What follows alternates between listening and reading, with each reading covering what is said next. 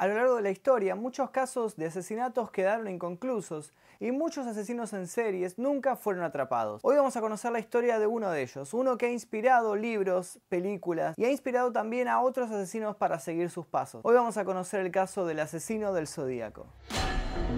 David Faraday, de 17 años, era uno de los estudiantes más brillantes del Instituto de Vallejos, en California, Estados Unidos. A finales de 1968 conoció a una chica de 16 años llamada Betty Lou Johnson, que vivía en otro lado de la ciudad.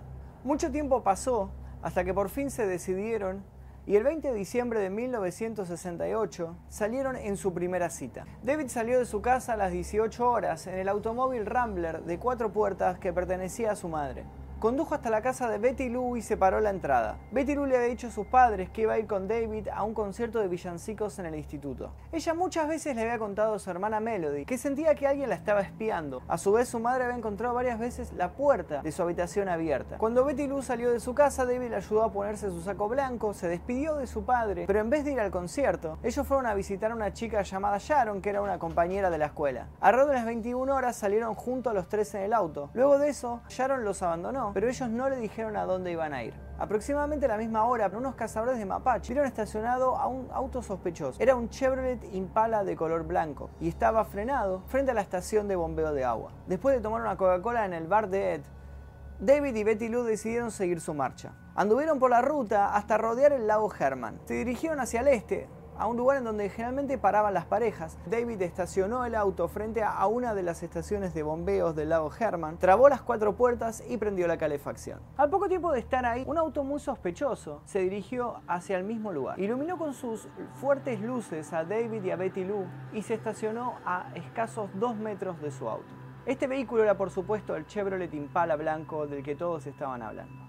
La reconstrucción que luego hicieron los investigadores del caso diría que el recién llegado bajó su ventanilla y le pidió a los jóvenes novios que se bajaran del vehículo. Obviamente ellos, asustados y enojados a la vez, se negaron. Entonces el chofer de este auto bajó y extrajo de su campera, que era un anorak, una pistola. Se quedó de pie mirando a la joven pareja. Y cabe destacar que la ventanilla del lado izquierdo, eh, que es el lado en donde estaba Betty Lou, estaba abierta.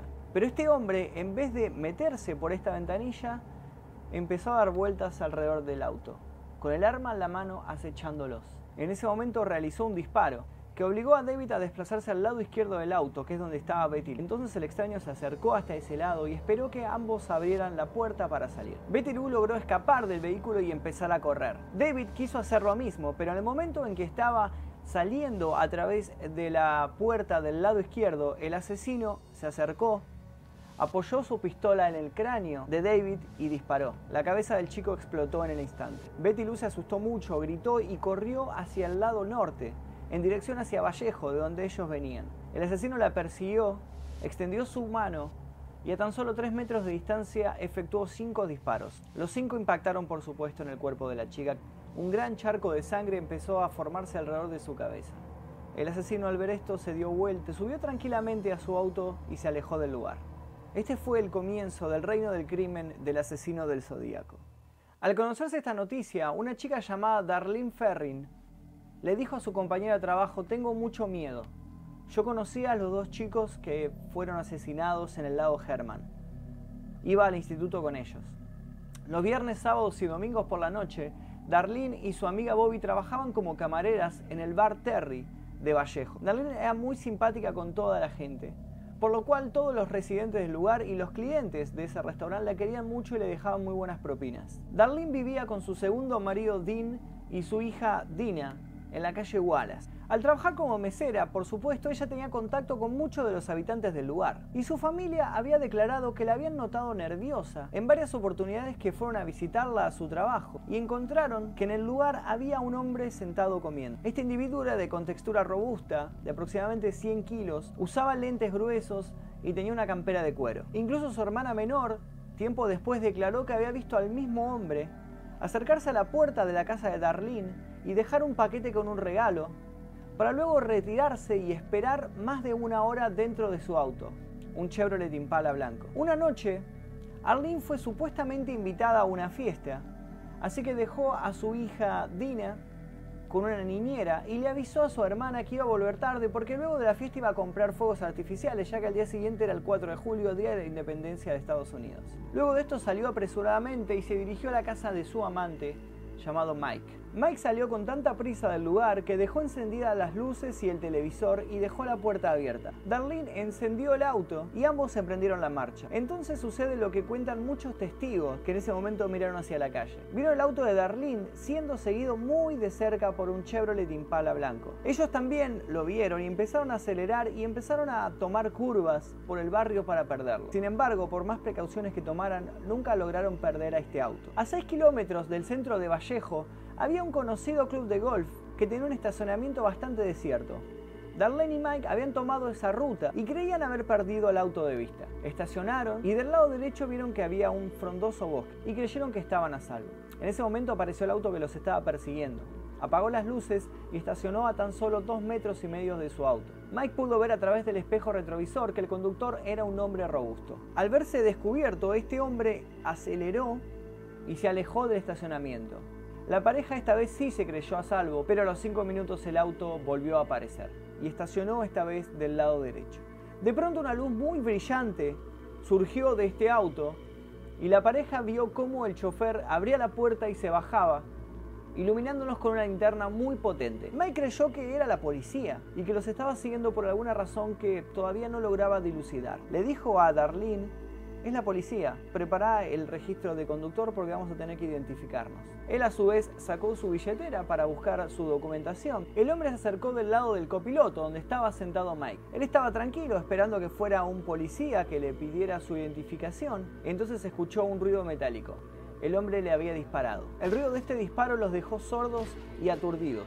Y en ese momento de confusión, el asesino empezó a acribillarlos. Darlene se desplomó sin vida sobre el volante. Le habían alcanzado tanto las balas dirigidas hacia ella como las balas que habían atravesado el cuerpo de Mike. En total recibió nueve disparos. El asesino había empezado a alejarse, pero entonces Mike, que seguía aún con vida, intentó salir del auto y dio un fuerte grito de agonía. El hombre entonces giró su cabeza por encima del hombro derecho de su anorak y se dirigió nuevamente hacia el auto. Con su mano derecha apoyada en la perilla del auto para intentar abrirla, Mike miró hacia arriba y vio por primera vez el rostro del hombre que les había disparado. Lo describió como robusto, sin gafas, de aproximadamente 25 o 30 años, con cabello castaño claro, corto y rapado al estilo militar. Dijo que la constitución de su cuerpo era fornida y corpulenta, entre aproximadamente 90 y 100 kilos.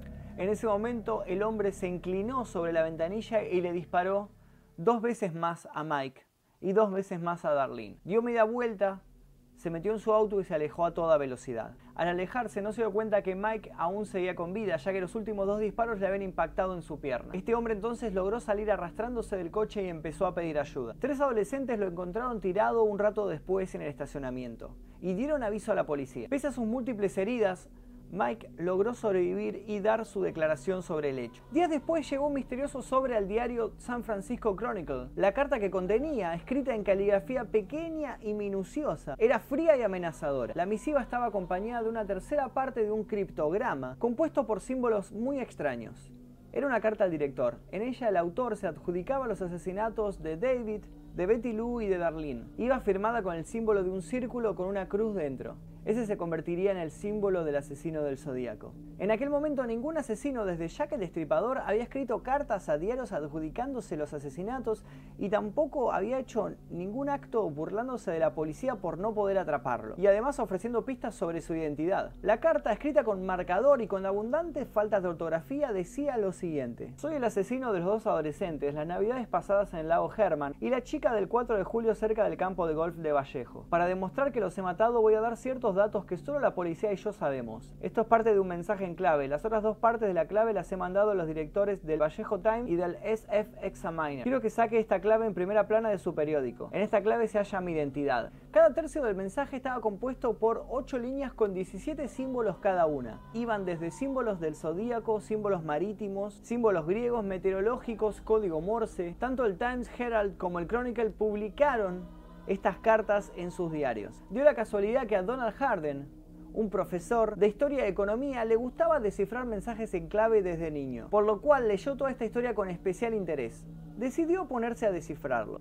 Tres horas después, Betty June Harden, la mujer del profesor, se unió también a descifrar el misterio. Y tras dos días de estar sumidos en el intento de descifrar esta clave, lograron formar un mensaje relativamente coherente. El mensaje en clave decía lo siguiente, me gusta matar gente porque es muy divertido. Es más divertido que cazar animales salvajes en el bosque, porque el hombre es el animal más peligroso de cazar. Algo hace que sea la experiencia más emocionante. Es incluso mejor que coger con una chica. Lo mejor es que cuando muera renaceré en el paraíso, y los que he matado serán mis esclavos. No diré mi nombre porque intentarían reducir o parar mi colección de esclavos para el más allá.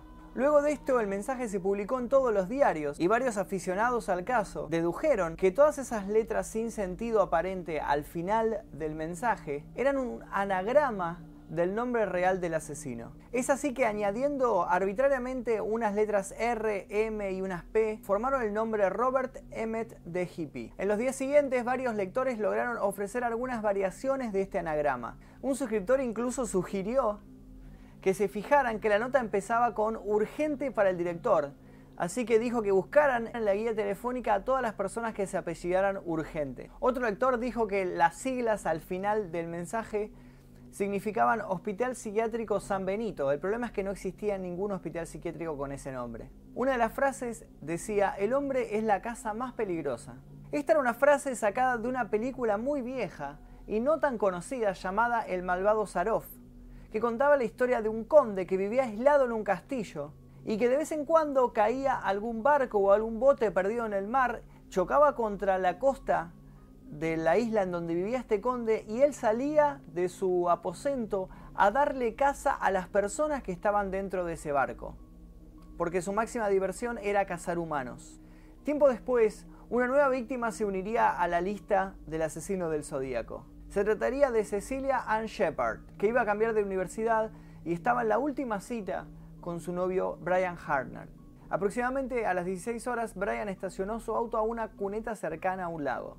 No había más coches estacionados, la pareja bajó del automóvil y caminó aproximadamente un kilómetro hacia dos robles que se erguían frente a la costa. Encontraron allí un claro para comer, así que se sentaron y estuvieron abrazándose y besándose durante una hora, hasta que Cecilia divisó a lo lejos la figura de un hombre. Estaba del otro lado de la península y se lo veía un poco borroso, pero parecía estar mirándolos. El hombre era corpulento y de complexión fuerte y tenía el cabello castaño claro. Desapareció metiéndose a un pequeño bosque a 240 metros aproximadamente donde estaba la pareja. Apenas unos segundos después, el hombre apareció detrás del segundo roble, a tan solo 6 metros. Dios mío, lleva una pistola, exclamó Cecilia. Brian entonces vio por el rabillo del ojo a una figura negra parada detrás suyo. Mientras estaba detrás del árbol, Zodíaco se había puesto una capucha negra. Parecía una capucha ceremonial, era de forma cuadrada, le tapaba toda la cara, no tenía mangas y le cubría parte del pecho. En el pecho precisamente había dibujado con pintura blanca un círculo y una cruz dentro. En la parte de la cabeza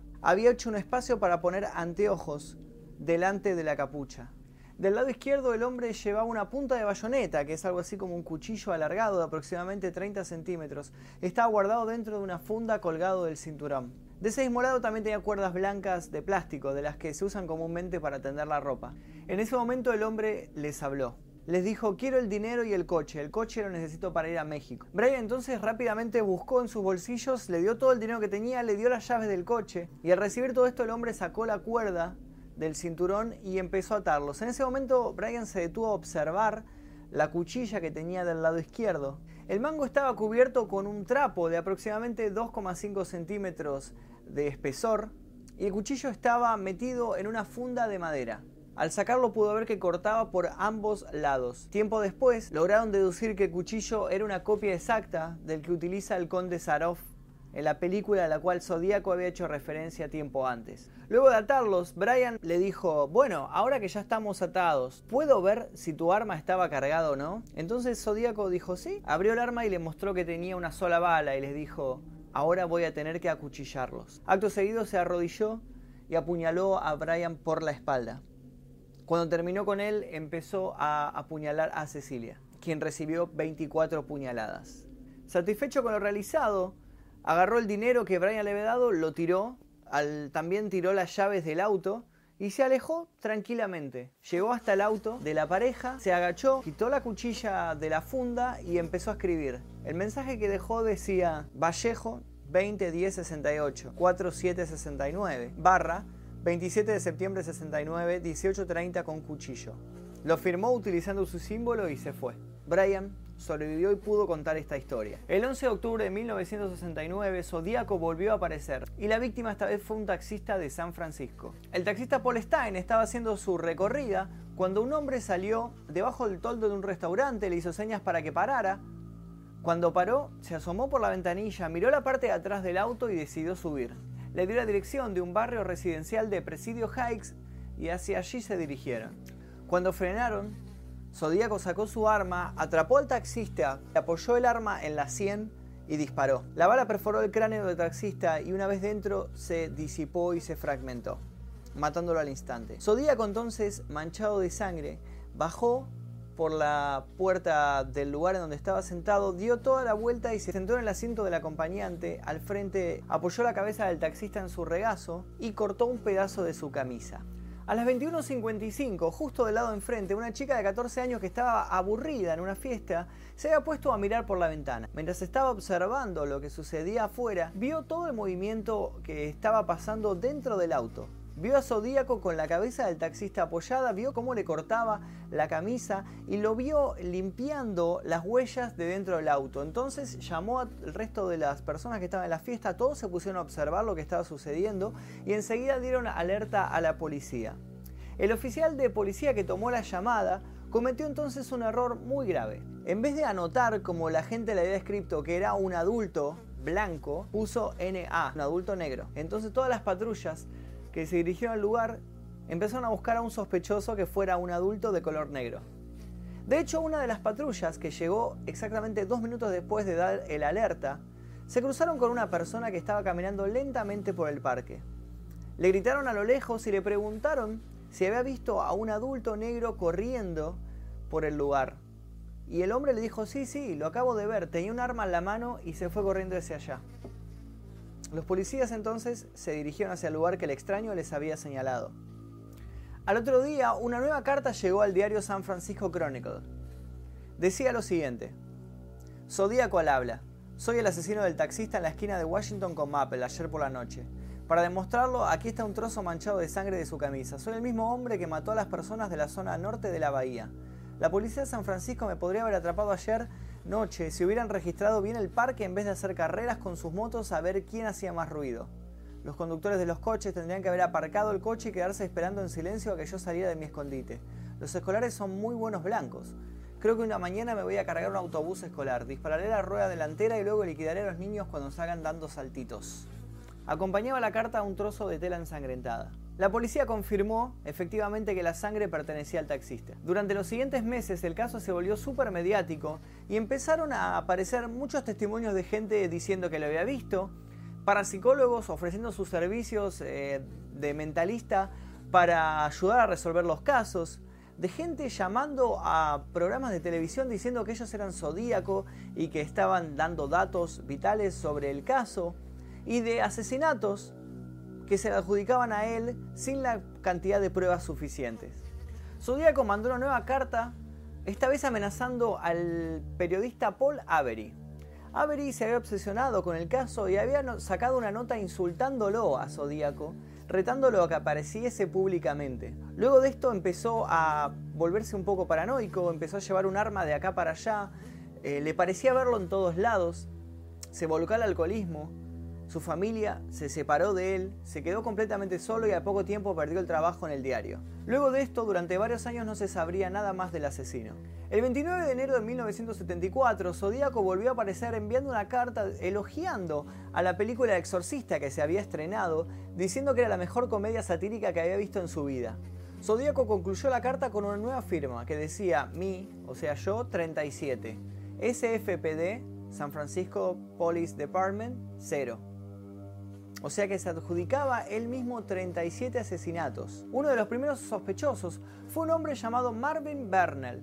Este hombre era proyectorista de una sala de cine y un periodista se dio cuenta que el símbolo con el cual Zodíaco firmaba sus cartas que era la cruz dentro del círculo, era el mismo símbolo que se utilizaba en cine por los proyectoristas para avisar cuando una cinta se estaba terminando y tenía que cambiar el rollo para que la película pudiese continuar. Además de eso, se dirigió al cine en donde trabajaba este hombre y encontró una copia de la película del malvado Zaroff.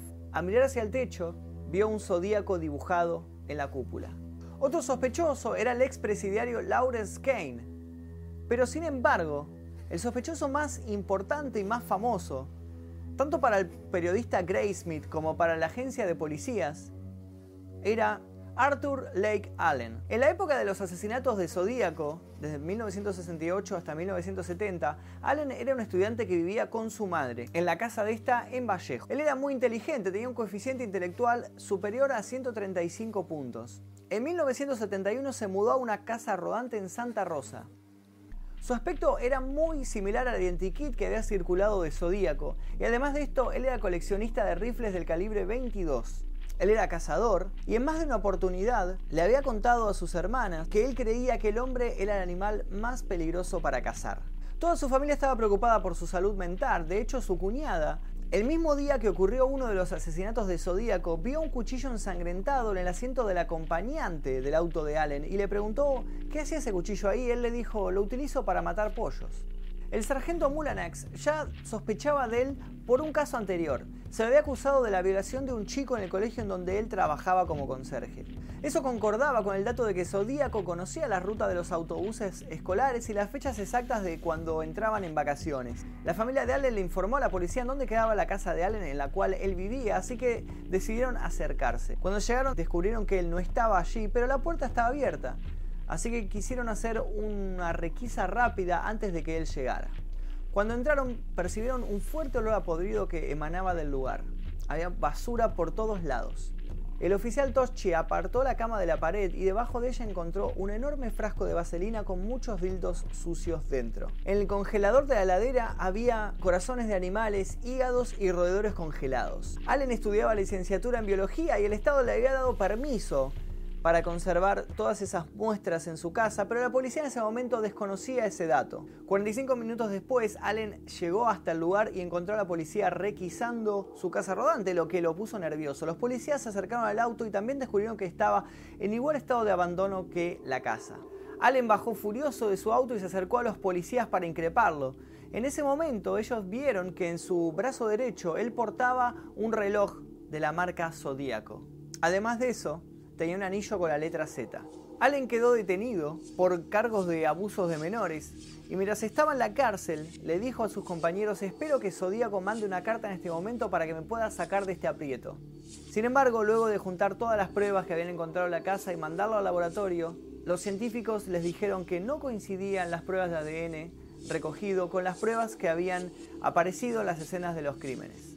En el año 2002, el periodista Robert Graysmith escribió un libro llamado Zodíaco desenmascarado, en el cual él insistía sobre la culpabilidad de Allen, a pesar de que las pruebas de ADN y las pruebas de caligrafía habían dado resultado completamente negativo. Arthur Allen murió en 1992. Dos días después de su muerte, la policía volvió a registrar toda su casa sin encontrar ninguna prueba que lo pudiera inculpar. No cabe ninguna duda que Zodíaco dejó una gran huella en la sociedad.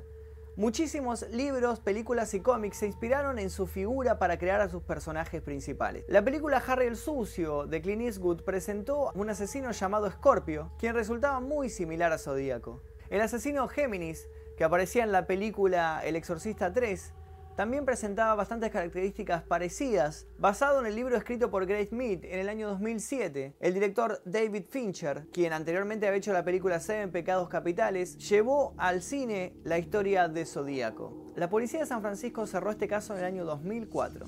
Aunque Zodíaco afirmó muchas veces en sus cartas que sus víctimas ascendían a 37 personas, solamente se comprobaron como oficiales 7, de las cuales 2 sobrevivieron. Actualmente, la identidad del asesino sigue siendo una incógnita. Espero que les haya gustado este video porque realmente planeo hacer más. Si les gustó por favor dejen su like. Si llegamos a más de 5.000 likes voy a sacar un nuevo video para esta serie sobre casos inconclusos eh, en la cual planeo contar historias que tal vez ustedes no conozcan o conozcan tal vez muy por arriba. Planeo contarlas con, como vieron, muchas fotos, videos, datos. Por favor no olviden suscribirse a este canal si es que les gustó. Mi nombre es Magno Befisto. Gracias.